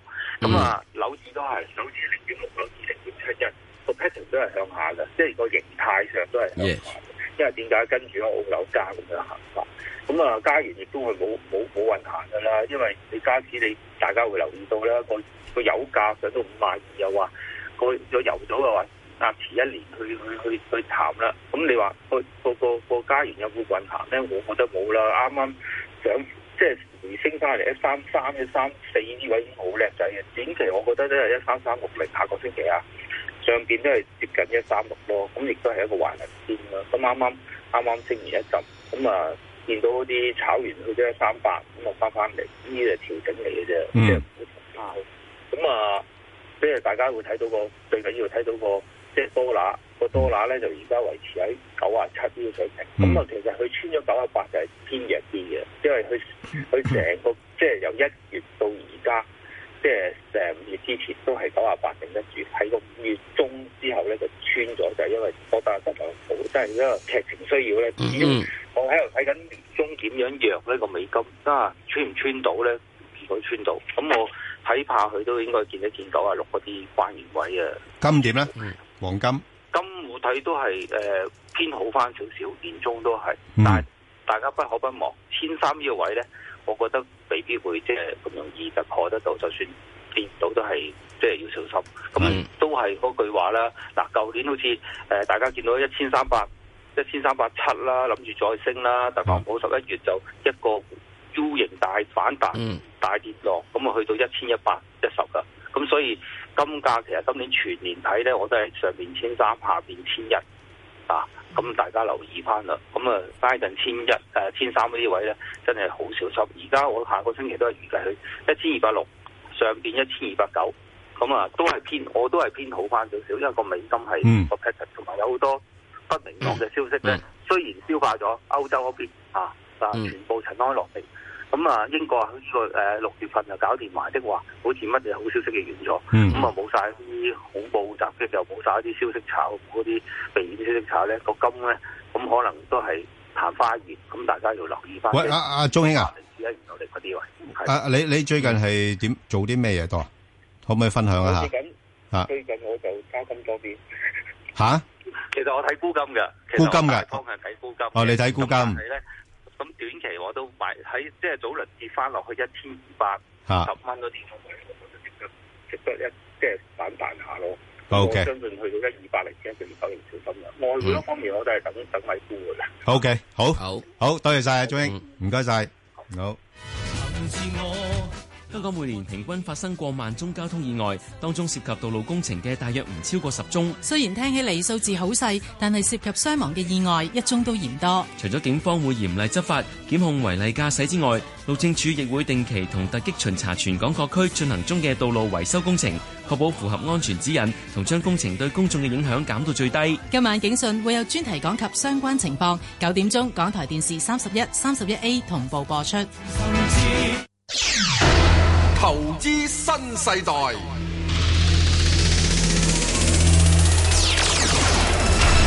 好啦，頭先阿石 Sir 都預告咗噶啦，我哋今嗯日其中一位嘉賓咧就係呢個東企基金嘅管理董事總經理啦，龐寶林兄。喂，龐兄，係，你好。喂，嗱，想問問啦，新鮮滾熱辣，其實都唔係好新鮮滾熱辣，呢辣咗兩日。誒，呢個穆迪咧就調低咗中國嘅評級喎，咁同一時間又調低埋香港嘅評級喎。喂，你睇佢背後咧，今次呢個誒主要嘅嘅嘅嘅誒理據係咩嘢咧？誒，呃主要嘅理據其實都係講嚟講去三篤屁啦，就係、中國嗰個負債一路升啦。嗯咁呢、個事實上係嘅，因為你事實上全世界都係，包括美國都係㗎。個息低，你點解唔借錢啫？係咯借錢做嘢就係笨㗎啦嘛。係啊，主要你控制風險就得㗎啦，係咪係？美國嘅 household 你會全部即係家庭都係新高嘅債務，咁又唔見佢冇息就調低佢。呃係啊，點解會咁咧？我就係啱想問呢個問題啦。我哋未睇到呢個 file。係啦，咁幾年前都已經係噶啦，咁所以啊大家睇到咧，嗯就係、個個都知道呢個消息嘅時候就唔係消息啦，咁所以個股市就反而升啦，即係等於呢個脱歐，等於誒、呃、歐洲嗰啲嘢，個個都知道咁耐嘅時候咧，咁啊反而咧就今年咧都未法國嗰度都未清楚就已經升啦，咁所以大家睇到啊個情況就唔係咁壞嘅，大家都知道。嗯但但係係龐你兄要啊，睇到佢評級咧，就係變咗由誒負面變咗誒穩定嘅喎，因為佢調低咗之後咧，其實係啊中國呢個叫一啖砂糖一啖屎。係啦，咪仲有一樣嘢喎，你調咗我之後，前景啊嘛，嗱你咁叻，你調我 B 啊笨。係啦。喂，嗱嗱，石局長，你唔好咁牙斬斬啊！人哋而家跟手就已經出咗另外一個言論，就話考慮再將你再降級㗎。好啊，你講啊，你講。我覺得就中國嘅經濟就你講佢哋而家講驚咧，就係話中國咧就個負債一路升，嗯嚇但係講你經濟就譬如 GDP 咧就再跌到五個 percent，咁但係中國已經講咗咧，未必一定要六噶啦，咁可能係五一早講咗係要咩？我我中國已經五嘅時鐘，你美國你咁叻，你會有四點五咩？冇啊，我第一冇。季咪調低咗咯，中國啊誒美國經濟增長。 喂，你中國嗰五好叻咩？你你你五裏邊有一半係水分，冇問題啊！我有水分即係有二點五啊嘛，係咪啊？ 喂，龐兄，嗱，請教啦。咁如果佢而家咁樣調低咗佢個評級咧，嗱，從一個投資角度咧，啲人買中國嘅債券嘅時候，會唔會要求佢喂唔該俾多少少利息啊？因為我而家風險高咗咁樣樣，咁變咗會喺嗰個融資成本裏邊會有個增加嘅壓力咧。誒、呃一定有少少嘅，嗯咁咪、變咗更吸引咯。譬如話債券通，本來我哋港交所間轉通嘅，咁而家平啲咪更加吸引佢咯。但係有一樣嘢你要睇咧，人民幣升翻嘅喎。係啊，咁如果人民幣冇跟住跌咧，啊，因為而家中國計外匯嗰個咧，就加多一樣嘢嘅，即係除咗話個匯率啊，同埋一籃子匯率咧，仲有一個叫做誒、呃逆向嘅調整嘅。係啱啦。啊！嗰呢個逆向調整咧，就你睇唔到嘅，就喺個喺個黑箱裏邊，嗯係啊就佢去做嘅，佢去做㗎咁睇住你外邊點樣做佢。即係嗱，而家阿爺咧嚟做嘅，，啊阿爺咧已經點解會人民幣匯率有整嗰個逆向調整咧？其實就睇住，即係我過嚟將你班衰仔一定會即係匿埋喺街角就劈我一刀噶啦，嗯係啦，係咪啊？所以你揾得到嗱一齊聽。嗱嗰頭嗰頭嘅時鐘，你估我啊嘛，你股市啊嘛，你使擔心啊？你用人民幣啊，拱得起佢噶啦嘛，咪印啲出嚟咪拱高嗰個咩，托住個 A- A 股咯。你要而家啲人仔啊，因為而家我仲控制住，因為我收水咯，扯高嗰年嗱人連人仔啊都升咗上去。嗱講完就冇法子啊，講完自己唔可以印銀紙，所以咪講完咪呢個弱咗落去咯。同埋我哋跟住美國係冇加到息嘅，係咁技術上係有呢個問題嘅。啊，喂，阿龐兄啊，咁嗱，除咗誒穆迪之外，咁仲有其他評級機構㗎，包包括誒標普啊嗰啲咁啊。同埋仲有惠譽，係啦，惠譽啦，咁呢兩家誒，同佢friend 唔 friend 嘅咧？會唔會同佢一齊大合奏咧？誒呃有機會嘅。嗯我覺得遲早嚟不過我諗就誒嚟都冇所謂嘅，根本你係嗯睇到而家個效果就係、第一，我都講咗啦，已經咁耐啦，講咗幾幾年，話呢個嗯負債好高噶啦，係係咪啊？咁而家我睇到中國經濟見咗底慢慢改善，譬如話佢資源價格咧已經穩住咗，人民幣如果又穩住咗咧，其實幾樣嘢中國就少咗幾萬嘢煩惱噶啦。係啊，咁我覺得就已經好，因為人民幣唔穩咧，同埋啲資金就繼續流出嚟咧，嗯呢、個先係大問題。而家全部都混住咗咧，我覺得就再調低嘅機會就唔大啊！你話大合唱，好似穆迪都講咗話唔會噶嘛，係咪？定係先唔係啊，好簡單，即係好似啲人話俾佢知，喂，石甩毛，你甩咗好多條毛喎咁。我我行出街，銅鑼灣有人同我咁講，啦去到灣仔有人又同我講咁講，係啦咁樣而家中環有人同我咁講吓，咁我咪甩多兩條毛咪算數咯，咁點知冇啊？都係甩咁多嘅啫嘛，係咯。係啊，嗯即係呢啲壞嘅消息已經太多人知道太耐咧，嗯好已經唔係噶啦，同同歐洲同其他地方都一樣。 OK，好啦，嗱，咁呢個，誒，穆迪呢樣嘢，我相信暫時消化咗呢個消息啦。嗯。反而另一個呢，大家比較焦點嘅呢，就係嚟緊六月份呢，就大摩指數呢，誒，考慮會唔會納A股入去啦。喂，咁佢嗰個主席呢，好似似乎好似有表態啦，好似比較硬少少。咁你睇佢係一個策略啊，定話係-係-係真係-真係今次未必一定真係入得到呢？誒，呃佢而家講五波，我都覺得係有五波。佢話嗰個停止嗰個問題咁啊，最主要係咯。咁但係我覺得就而家啲投資者就唔理佢住㗎啦，開頭就覺得佢機會好大㗎啦，係大咗嘅。係常好多障礙都除咗。係咁變咗就之前就應該會炒佢嘅。咁你睇下 A 股啊，A 對而家 A 五十咪升得幾好嘅近期嚟講。係呢係咪啊？咁所以我覺得啲人就唔理㗎啦。咁到時嘅時候咧，就算佢係入咗咧，可能見光死嘅。哦所以六月份有機會咧，調轉係唔係五月份先低後高，而係係啊先高後低。係啦冇錯啦係啦咁呢個咧就大家都要留意咯。係所以六月可能高住嘅時候咧，你要減啲磅咯。 OK 啊我覺得就 OK，明白。喂，咁啊，啊，阿-阿龐兄頭先你提到一樣嘢，好-好-好-我覺得好有意思嘅，大家可以喺呢段時間捉路嘅。喂，咁，誒，係咪因為佢今次呢，佢提出亦都係將嗰個，誒，股數呢，係減少咗，咁同埋揀嗰啲-係，揀嗰啲呢，係比較大隻啲嗰啲呢，咁變咗我哋喺選股或者揀指數嘅時候，咪都要考慮呢啲嘢呢？誒、呃一定係啦，同埋呢啲指數嘅波動細咗啲啦，嗯係咪啊？咁停市嘅機會當然細啲啦，咁所以係好啲嘅呢樣嘢。佢講佢依個咩啊嘛，其實主要就係呢個深港通、滬港通嗰度嗰嗰扎嘢啊嘛。嗯係啊，係啦。嗱，即係對於嗰個即係停止，即係話依家有停市嗰啲股票嗰度咧，我覺得多過一餘嘅。停咗市你買賣唔到啦，咁咪即係炒少幾隻咯。係啊有乜問題啫？ 係咪咁啊，停市你都唔知，咁你係咪要求嗰啲停市嘅開翻俾你，等你去炒咧？我又覺得唔係。其實我自己覺得。我覺得最主要嗰樣嘢咧，就係佢點做咧？佢而家有一樣嘢係佢話啊啲衍生產品嘅審批衍生產品你開啫，就要俾翻中國佬嗱，俾翻中國佬知啊！佢唔係要去審批啊，你俾佢知。而家而家翻嗰啲就想開咗之後唔俾你知啊，係啦，啱啊，唔係唔係俾你審批啊！嗱審批咧，你仲話呢個咩嘢？我新加坡我點解會俾你中國佬啊點解審話批俾你啊？知啫？啊，咁即係你要話俾我知嘛，同埋有好多 over the counter 嗰啲，over the counter 嗰啲啊，係咪係啊啊？，所所以停市咧就變咗你衍生工具咪咪冇晒咯，係啊咁變咗就，係所以明白我覺得呢個就影響佢嘅。好啊！即係即係你唔俾我開啲衍生工具先就影響，你唔俾我開衍生工具，我點炒啊？哇！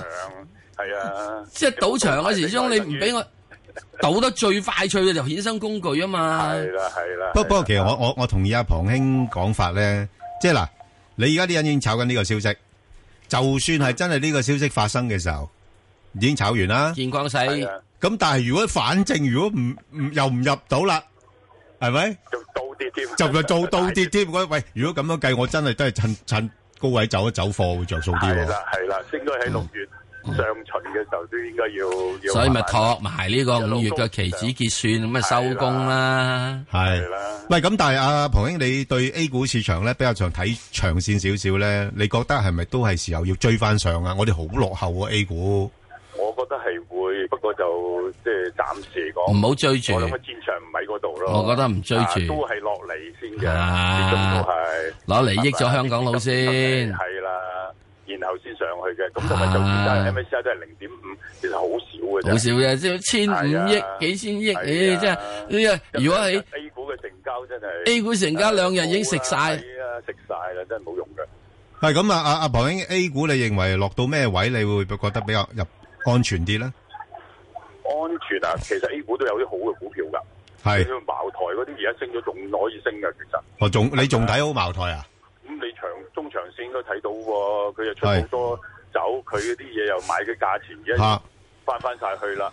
雖然唔俾人飲，但係啲人繼續飲係咪啊？喂，E ETF 得唔得呢？咁樣樣，簡單啲。誒、ETF 梗係得啦，咁梗係做 ETF 最好。如果你唔識嘅時候就係、係咯但係 ETF 就係金融股。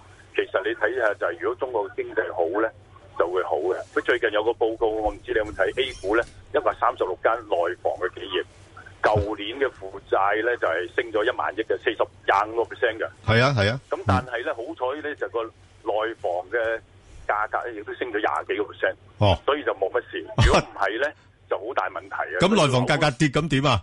咁啊大件事㗎啦，所以樓係根本唔跌得㗎，如果跌親內需都冇啦，所以中國係唔跌得嘅，所以啲中國咧就係、如果要保人民幣要加息咧根本唔得嘅，所以最好好彩咧就美國咧啊而家美匯又由一零八跌翻落嚟。係